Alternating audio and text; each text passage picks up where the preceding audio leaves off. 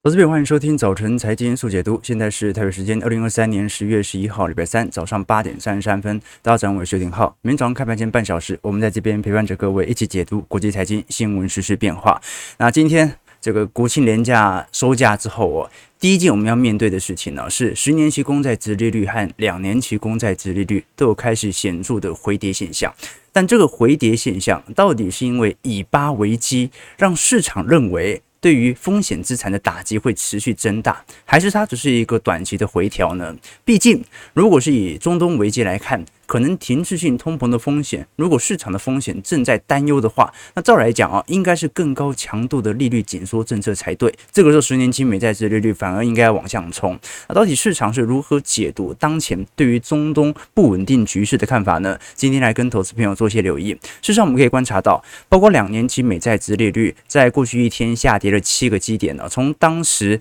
高点一路下滑到现在四点九九 percent。十年期公债殖利率的定锚单位也下跌了十二个基点，来到四点六六 percent。这一波十年期公债值利率是一度要冲到接近四点九 percent，然而在过去两天开始做显著的回跌，是不是因为中东问题呢？现在短期来看呢，主要还是来自于联总会部分官员的谈话。亚特兰大联总会的总裁波斯提克是指出说，货币政策的限制性是足以将物价降到两趴的目标值。那换句话说，呃，如果联总会的官员的表态当中都没有特别指到对于通膨的极度不稳定性，那是不是也暗示着升息很有可能已经到头？事实上，我们待会从 Fed Watch 来做观察，会发现，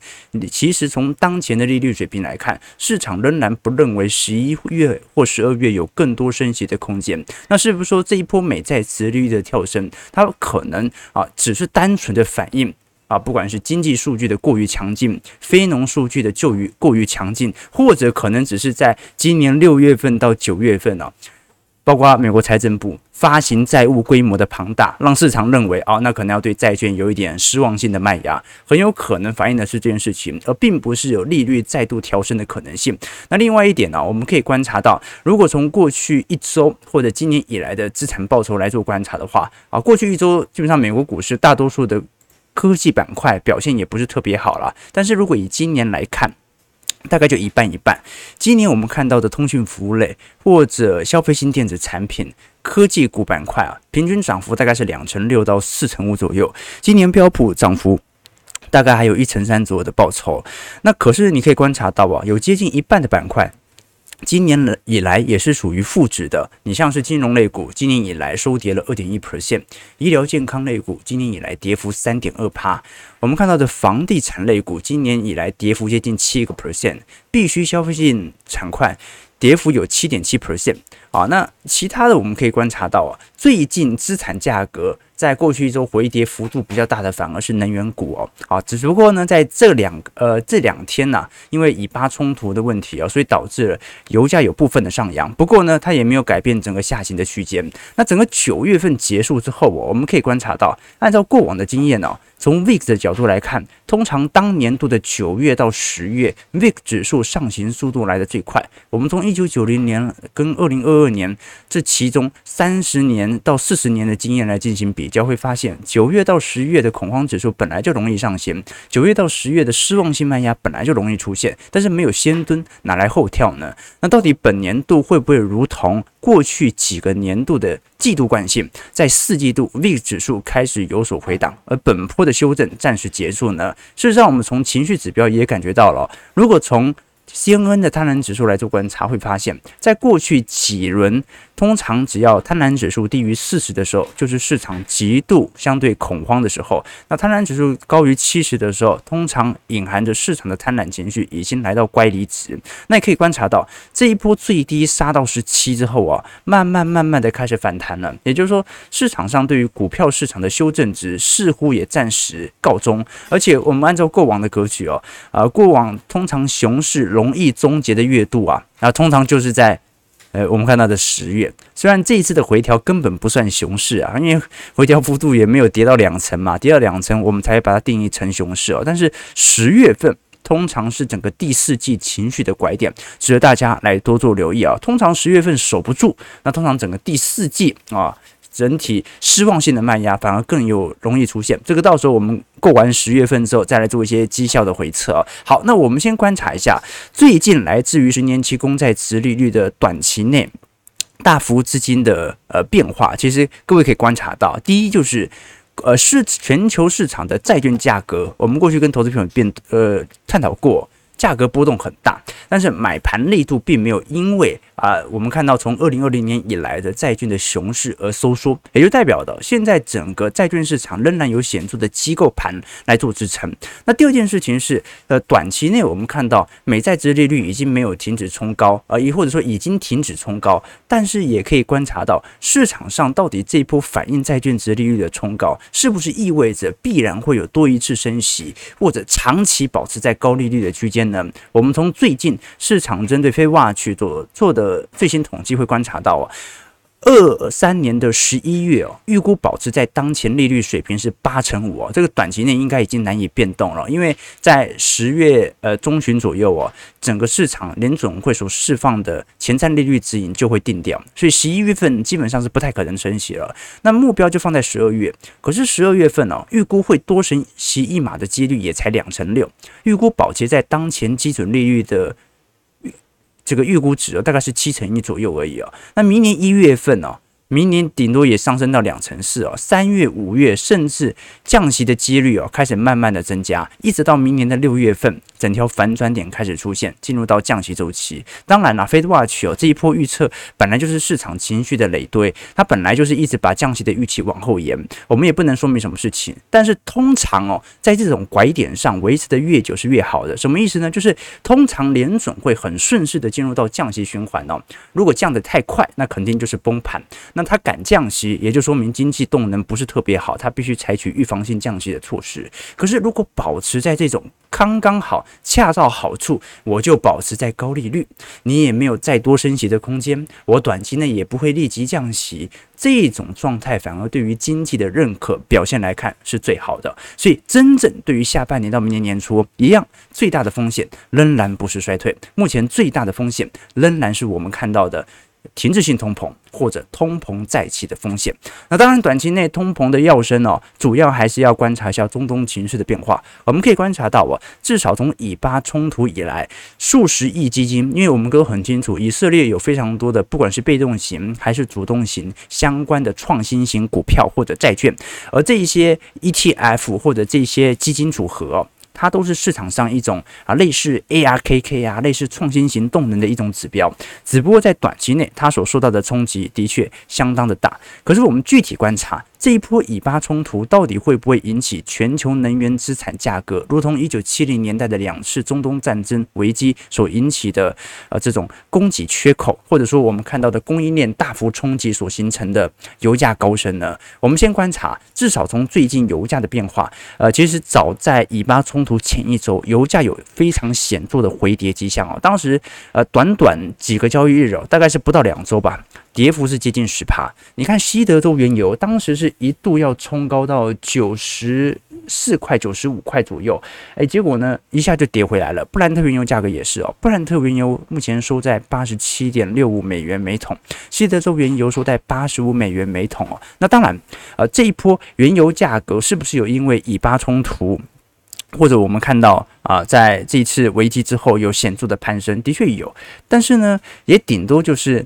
乖离上的呃，碰到中长期均线的支撑而已啊，就是说，就算没有这次以巴冲突啊，油价也不太可能就这样一路秀跌下去吧。它当然跌到一定程度，就会有适度的买盘开始支撑。而我们真正要观察的是这一波通膨的预期传染会不会重新回到油价身上？因为油价这一波的跌幅其实是非常显著的啊。你看，呃，如果是以跌幅近十趴的跌幅来看，几乎是回到二零二二年啊，当时大概在呃，应该讲二零二三年三月份银行危机所造成的冲击。好，那现在油价开始做反弹之后，要怎么观察呢？首先，油价能不能持续的反弹上去？哦，按照一九七零年代的经验，它跟需求面没有太大的相关，需求相对是稳定的，而看到的是供应链会不会有急缩的现象。那首先，其实沙乌地阿拉伯本身就在减产措施当中，会不会因为这件事情？引起中东市场，尤其是沙乌地阿拉伯的干预，目前还没法确定，因为沙乌地阿拉伯目前并没有表态，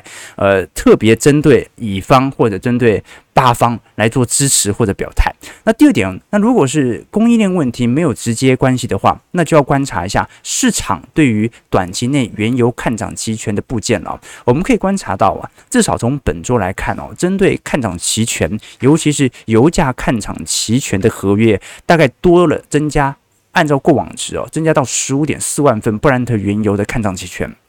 看跌期权大概是五点二万份哦，所以现在是三倍。啊，就是看多人是比看空者还要多了三倍，好，那这就不一定是一件坏事了，这代表市场上啊有大量的短期交易者突然挤到原油价格当中，所以即便原油价格有太多的波动，你可以观察到联准会官员似乎也不太愿意进行太多的谈话。那简单来讲啊，到底现在一九七零年代的经验是不是用于现在呢？啊，我们要观察的是各国的表态哦，因为这场危机哦，其实不太像一九七三年，当时阿拉伯国家是针对以色列啊做统一哦的攻击，包括埃及、约旦、叙利亚、沙乌地阿拉伯，而且基本上是所有阿拉伯世界，应该讲沙乌地阿拉伯是就是，我当时当时有没有旁观，我有点忘记，反正就当时是以一一。一系系列的对于以色列的攻击嘛，但这一波你感觉好像有那个味道，但又不是特别的明显。好，至少呢，你看伊朗自己是划清界限，是呃声明说自己是没有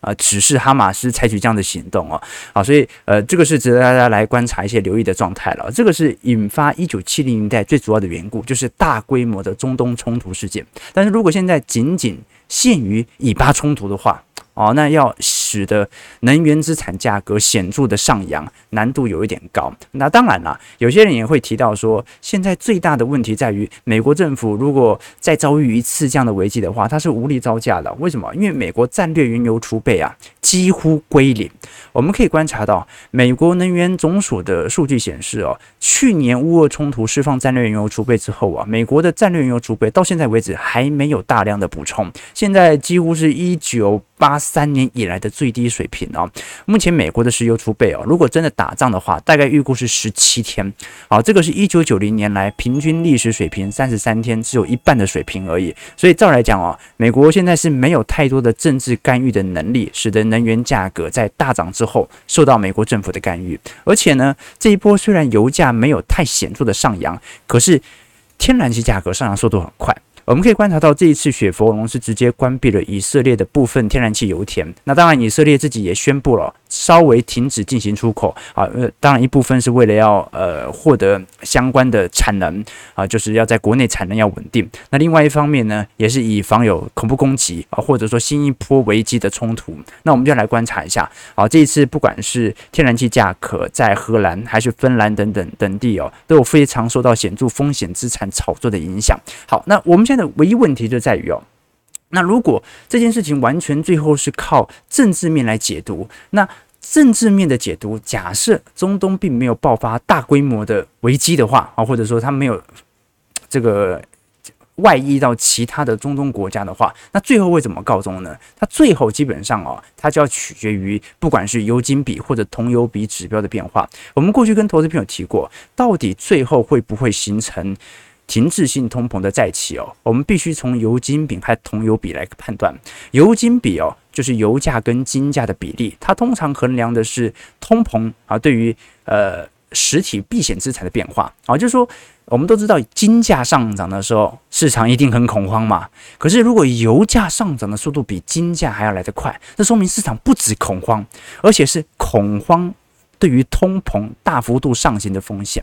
那什么是铜金比呢？铜金比，因为铜它更接近于需求端，它是整个经济景气的晴雨表。那如果是铜价上行的速度又比金价或者比油价上行的速度来快啊，比如说铜油比啊正在上行，铜金比仍然正在上行，那就说明现在虽然有通膨，但是通膨大部分的贡献者它是由需求方来供应的啊。也就是说，简单来讲，我们看到。铜金比如果在上扬，而且铜金比上扬的速度比油金比或者比铜油比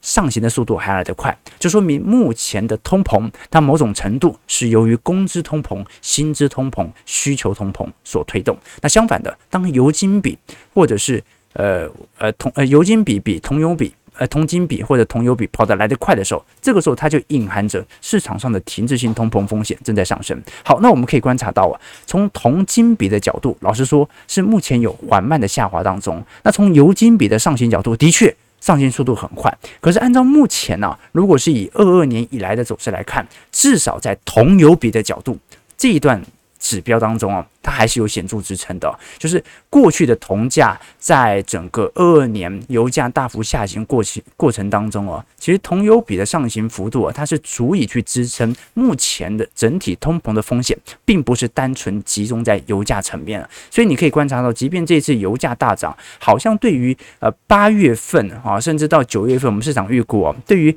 个人核心 PCE 的物价指数冲击幅度仍然不会特别大。为什么呢？啊，因为油价它可能只是这短期几个月的波动，而且美银的看法始终认为，当油价上涨到一个极致之后，大家就不想要出油了嘛，啊，就不想要加油了。这个时候反而有可能会使得通膨能够做到显著的压制。所以联总会到目前为止哦，仍然不针对油价做太多的表态哦。那事实上我们也观察到了，现在的处境跟一九七零年最大的不同在于哦，现在对于石油的依赖已经不像一九七零年代对于中东的依赖程度来的最高。哦，现在全全球在产油国层面呢，最大的产油国其实已经是美国，好，第二名才是中东，第三名才是俄罗斯。那当时全球各类能源使用的占比啊，最高幅度在一九七四年啊，大概占石油的能源发电占比是四十九点六 percent，现在已经下滑到三十二帕了。那取而代之的当然就是再生能源。好，所以我个人认为油价这件事情呢。啊，它可能是一个短期的因子，但它不至于形成停滞性通膨的风险。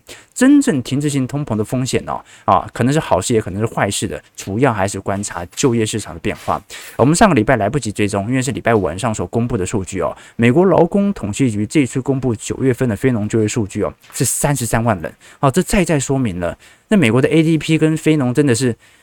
预估值差的有够远的哦，三十三点六万人哦。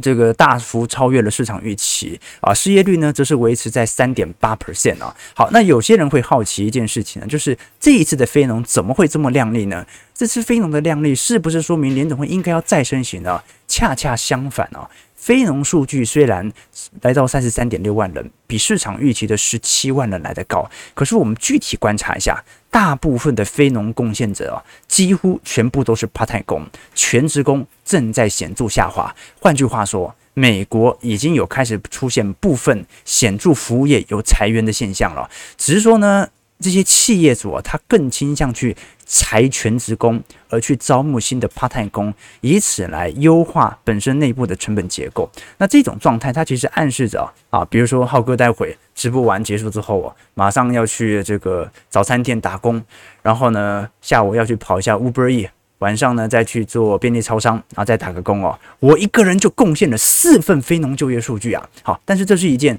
对于劳动力市场极度亮丽的事。数据或者观点嘛，并不是啊，只是说明大家很穷，所以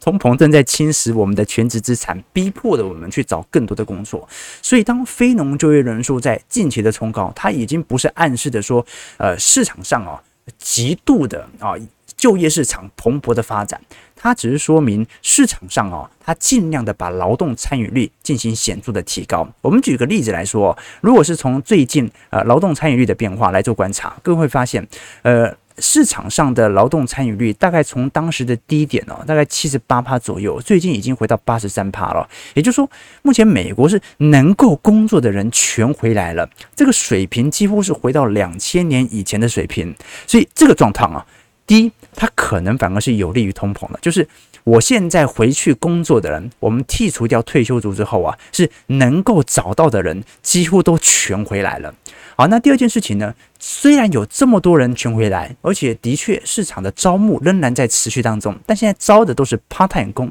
好，这个 part-time 工，你对于薪资水平的贡献肯定不如全职工。所以我们观察一下，如果以全美每小时时薪的年增幅来看哦，这一波。还在下滑，即便劳动力市场极为强劲，但是工资每小时时薪还在下滑，下滑到四点一五 percent。也就是说，现在整个美国的劳动力市场啊，也开始越来越有健康的状态了。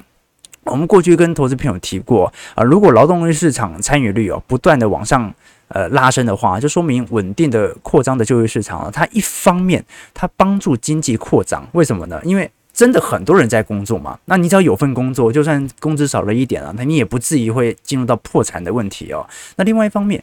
呃，就是说你有了帮助经济持续扩张的动能，另外一方面，你的时薪也在下滑啊，啊，你很努力工作，但是你赚的钱呢？啊，相对于过去几个月的通膨增幅没那么高了，你一方面也在协助来帮助压制通胀，那这样的一个最好的剧本，现在就在美国的经济市场当中来上演啊，所以到底会不会进入到停滞性通膨？我认为难度有点高。好，现在整个美国的经济状态啊，刚好叫做恰到好处。好，为什么呢？说恰到好处呢？我们都很清楚啊，升息升久了，总有一天会进入到经济衰退，它来自于一个利率的紧缩周期啊。但是我们现在希望看到的事情是什么呢？不是说希望降息赶快来啊，也不是说希望持续的暴力升息，而就是保持在这个美国经济动能啊恰到好处的行列，维持更长一段的时间。啊这个是我们观察到的现象啊。那事实上，我们从最近 INF 最新所调整的经济成长率也看得出来，目前美国的经济成长率表现出来，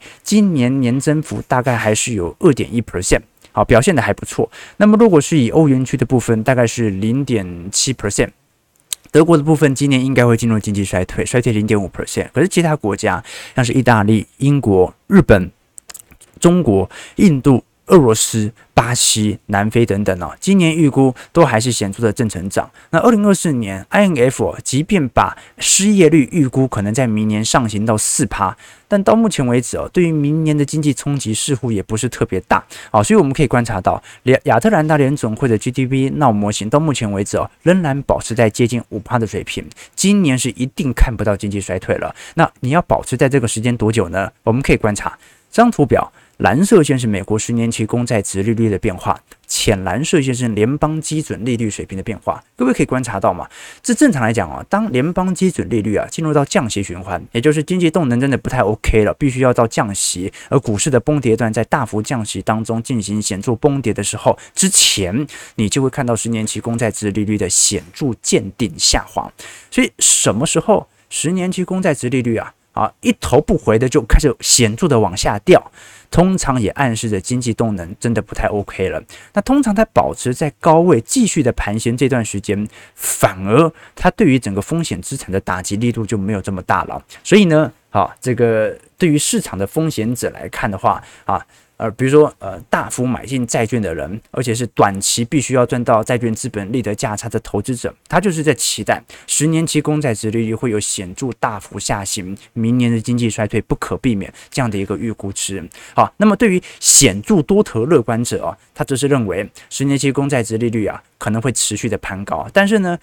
通常认为经济会进入到极度乐观的投资人呢、也会认为经济衰退的提前应该也会提前到来。本来可能是二零二五年，可能提前到二零二四年。为什么呢？因为极端的利率水平，它引来的是利率风险的产生嘛。那最好的状态就是这样啊，就是十年期公债殖利率就在高位啊，就给你给你弄一长段时间，然后随着长债殖利率开始显著的拉升，现在倒挂的现象正在消除啊。各位可以了解吗？好，如果十年期公债殖利率哦再多个。零点三、零点四趴，好，那很快的你就看不到殖利率倒挂了，因为这个时候长债殖利率又高于短债的，那你说这样算经济衰退风险的讯号吗？啊，这就不一定，除非就一路这样往上升，那就是衰退嘛。好，但现在来看，感觉还好。好，那最后呢，就是获利值，就是如果一切停滞性通膨的风险不是特别大的冲击哦，就业市场表现还很稳定哦，以巴冲突它没有使得中东外溢的效果的话，那最终十月份的行情它看什么呢？那就是看财报，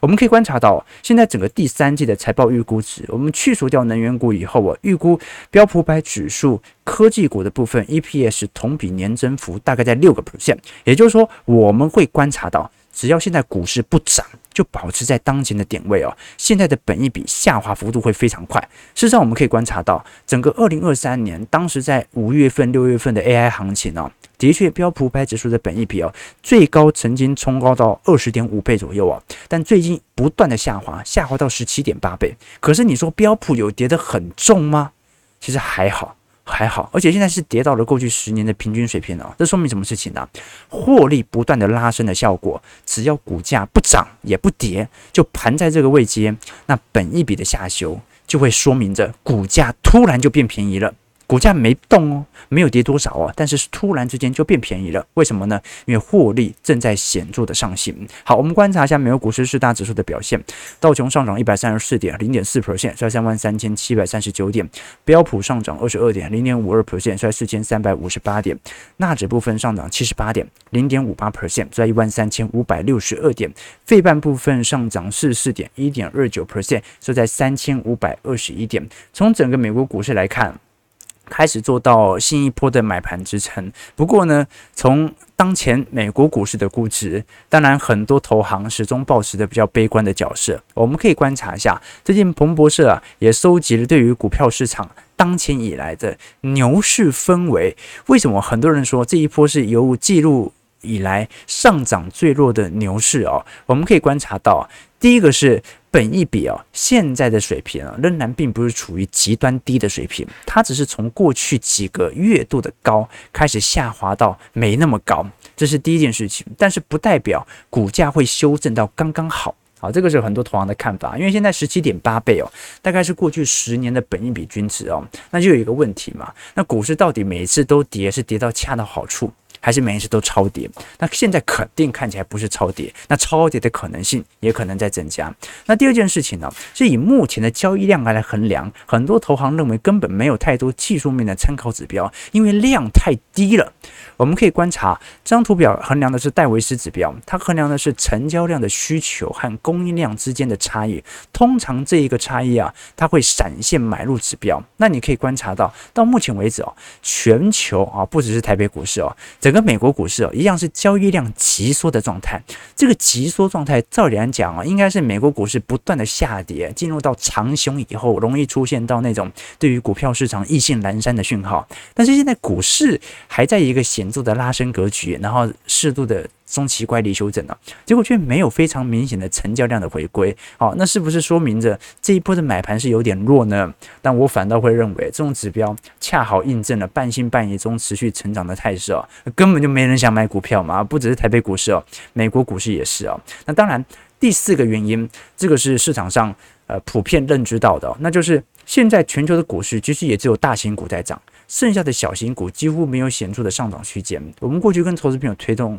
追踪过标普百指数七只科技权值股的平均涨幅是四成到五成左右，剩下的四百九十三只股票啊，表现涨幅才五趴。好，所以那到底是不是真的牛市的归来？很多人是不这么认为的。好，但我也觉得那恰好印证，那不是大多数股票没有什么太多泡沫估值的疑虑嘛？OK，好，反正数据是一套啊，但是观点呢，就看自己各位来做一些解读了。我们做直播也只不过是把自己的观点跟大家来分享啊，数据大家看都是客观的啦啊，但是。呢？你怎么解读？就是主观的现象。台北股市上涨一百八十五点，量能也不高啊。啊，哎，量能高，量能高啊。今天因为呃过了几天连假了啊，今天量能会稍微高一点，很正常。但是今天量能也没有什么太大的指标了。我们看的是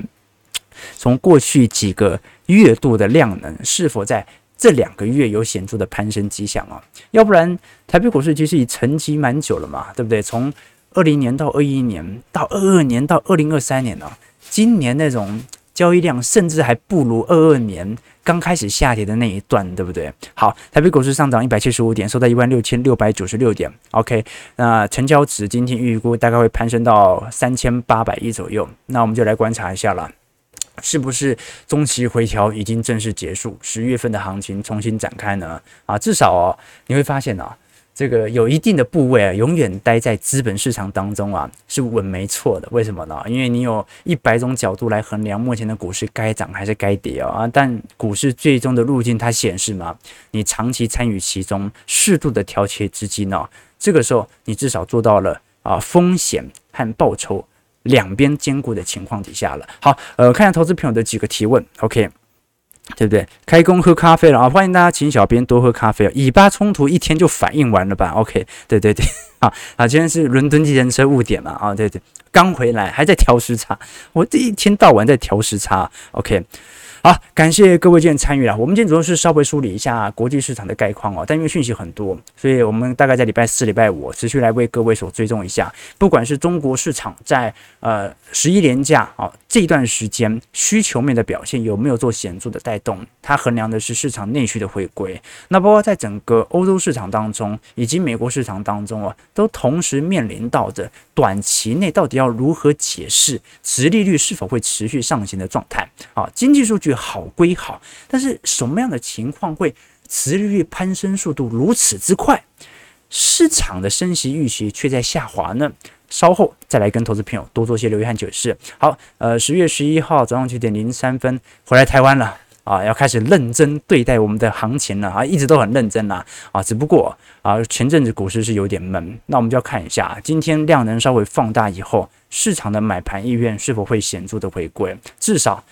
焦点在外资嘛，然后外资把过去四千五百亿的买超啊，今年全卖光了，那是不是说明现在又有重新进场的理由了呢？感谢各位的参与，如果喜欢我们节目，记得帮我们订阅、按赞、加分享。我们就明天早上八点半早晨财经速解读再相见，祝各位投资朋友开门顺利，操盘愉快。